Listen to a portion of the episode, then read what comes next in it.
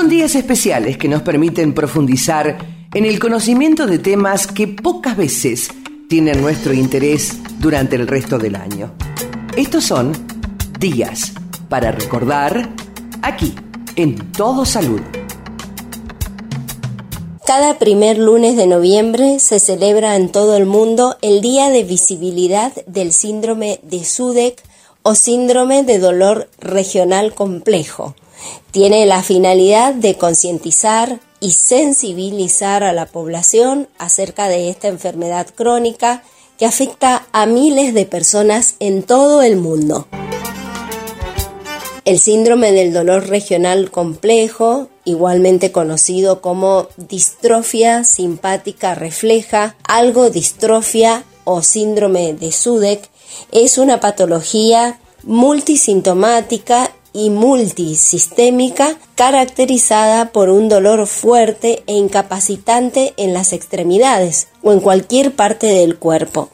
Es un trastorno neurológico que se genera debido a una reacción errónea del organismo ante traumatismos, cirugías, fracturas, inmovilizaciones, entre otros hechos. Afecta al sistema nervioso simpático, caracterizado por síntomas como dolor intenso en las extremidades, rigidez, inflamación, pérdida de movilidad, cambios de coloración y de temperatura en la extremidad afectada, rigidez articular, edemas en la piel con aspecto cianótico, descamación de la piel en estados avanzados de la enfermedad, descalcificación del hueso y trastornos del sueño como consecuencia de todas estas situaciones.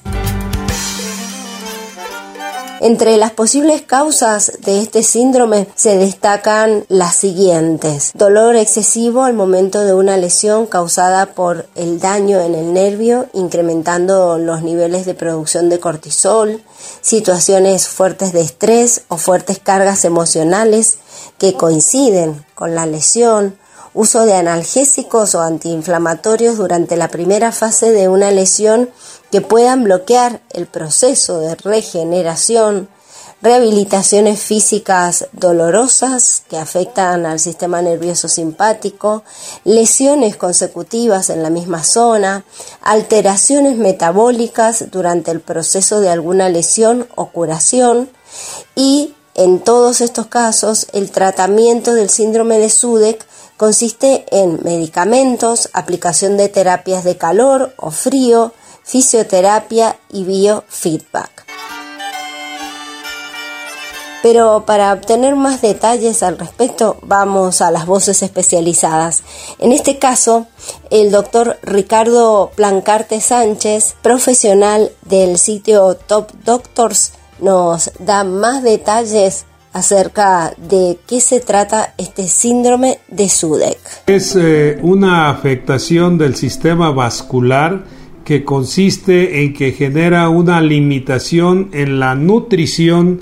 de los territorios que se ven afectados y puede ocasionar una disminución en el, en el, en el calibre de las arterias que van a nutrir determinadas estructuras como pueden ser los pies o pueden ser las manos. Entonces, frecuentemente estos, este síndrome se puede explicar como una insuficiencia nutricional por una disminución en la capacidad de irrigación a través de las arterias en los tejidos de las manos o de los pies generalmente es donde es más frecuente. Esta disminución en la nutrición por reducción en la vascularidad eh, va a traducir eh, dolor causa dolor porque así como los otros tejidos se ven limitados en su vascularidad, los nervios también que tienen nutrición por las microarterias que están dentro de los nervios se van a alterar y entonces se ve eh, eh, afectada la transmisión neural y esto explica el dolor que muchos de estos pacientes presentan en este síndrome o fenómeno de Sudeck.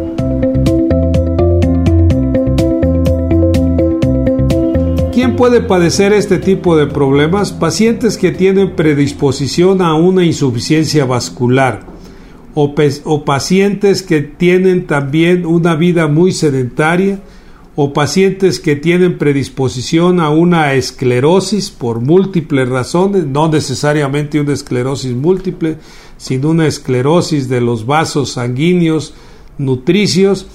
o bien en pacientes de la tercera edad que ya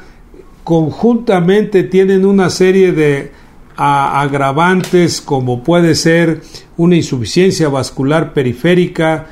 o otro tipo de patologías agregadas, diabetes, insuficiencia hepática o insuficiencia renal, pero particularmente estos pacientes que cursan con tendencias de tabaquismo o que son pacientes que durante muchos años han estado consumiendo tabaco que limita o, reduce la capacidad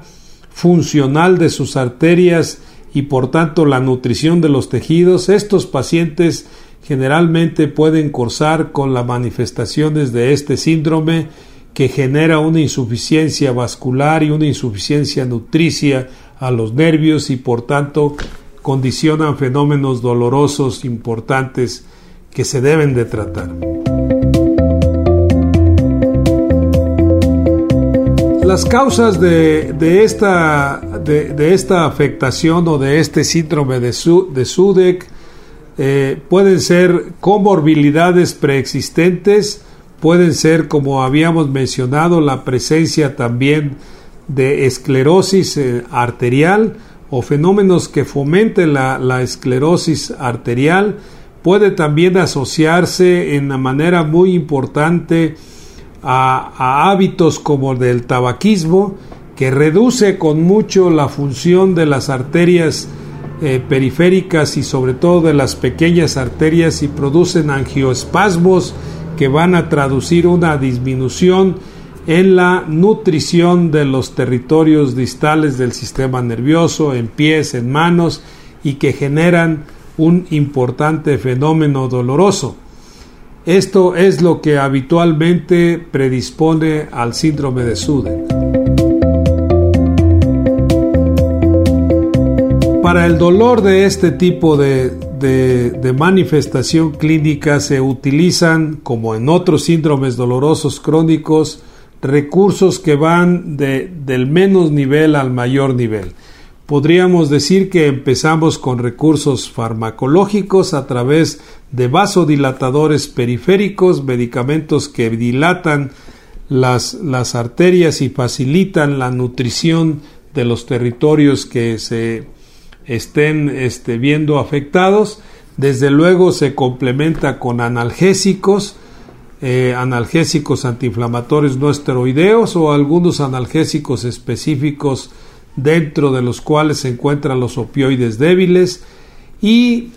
una circunstancia muy importante a considerar es que algunos de estos pacientes que no responden al tratamiento de eh, medicación con analgésicos y complementaria con fisioterapia y rehabilitación son candidatos idóneos para entonces intentar recursos que faciliten la nutrición de los territorios afectados desde el punto de vista vascular. Y aquí interviene el manejo intervencionista de estos territorios mediante la interrupción de la función simpática. Esto quiere decir que la simpatectomía o la inhibición del territorio simpático mediante métodos percutáneos sin operar, sin abrir, es una alternativa importante que al bloquear el sistema simpático se abren los grandes vasos y los pequeños vasos por consecuencia y dan mayor nutrición a los territorios que se están viendo afectados y esto en parte revierte la afectación neural y obviamente viene a controlar el dolor. Hay que eh, resaltar que muchos fenómenos dolorosos tienen características mixtas neuropático y de mantenimiento simpático. Se tiene que usar fármacos o combinar los fármacos con recursos de intervencionismo como la inhibición del simpático.